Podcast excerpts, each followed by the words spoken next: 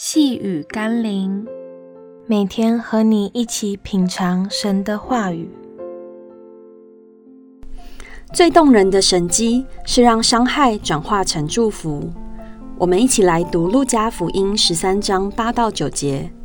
管园的说：“主啊，今年且留着，等我周围掘开土，加上粪，以后若结果子便罢，不然再把它砍了。”要让一棵无花果树结实累累，必须掘开土，加上粪。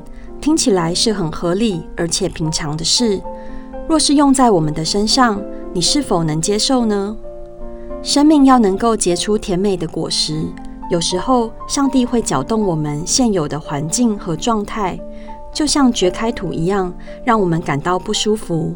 更难以接受的是，上帝会容许如粪一般的各样人事物加诸在我们的生命中。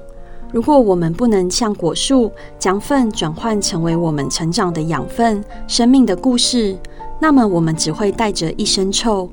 但若我们可以把如粪一般的伤害、痛苦、眼泪、挫折转化成为我们生命的祝福，那么我们将会带着基督的馨香之气，得着丰硕的生命果实。我们一起来祷告。是的，耶稣，虽然我不愿意，但若是如粪一般的眼泪、痛苦、伤害、熬炼，是为了让我们的生命累积养分、结实累累，那么我恳求你给我够用的恩典、信心和勇气，去接受你对我生命的搅动和灌溉，使我随着年岁增长，果子越多，生命更丰盛。奉耶稣基督的圣名祷告，阿门。细雨甘霖，我们明天见喽。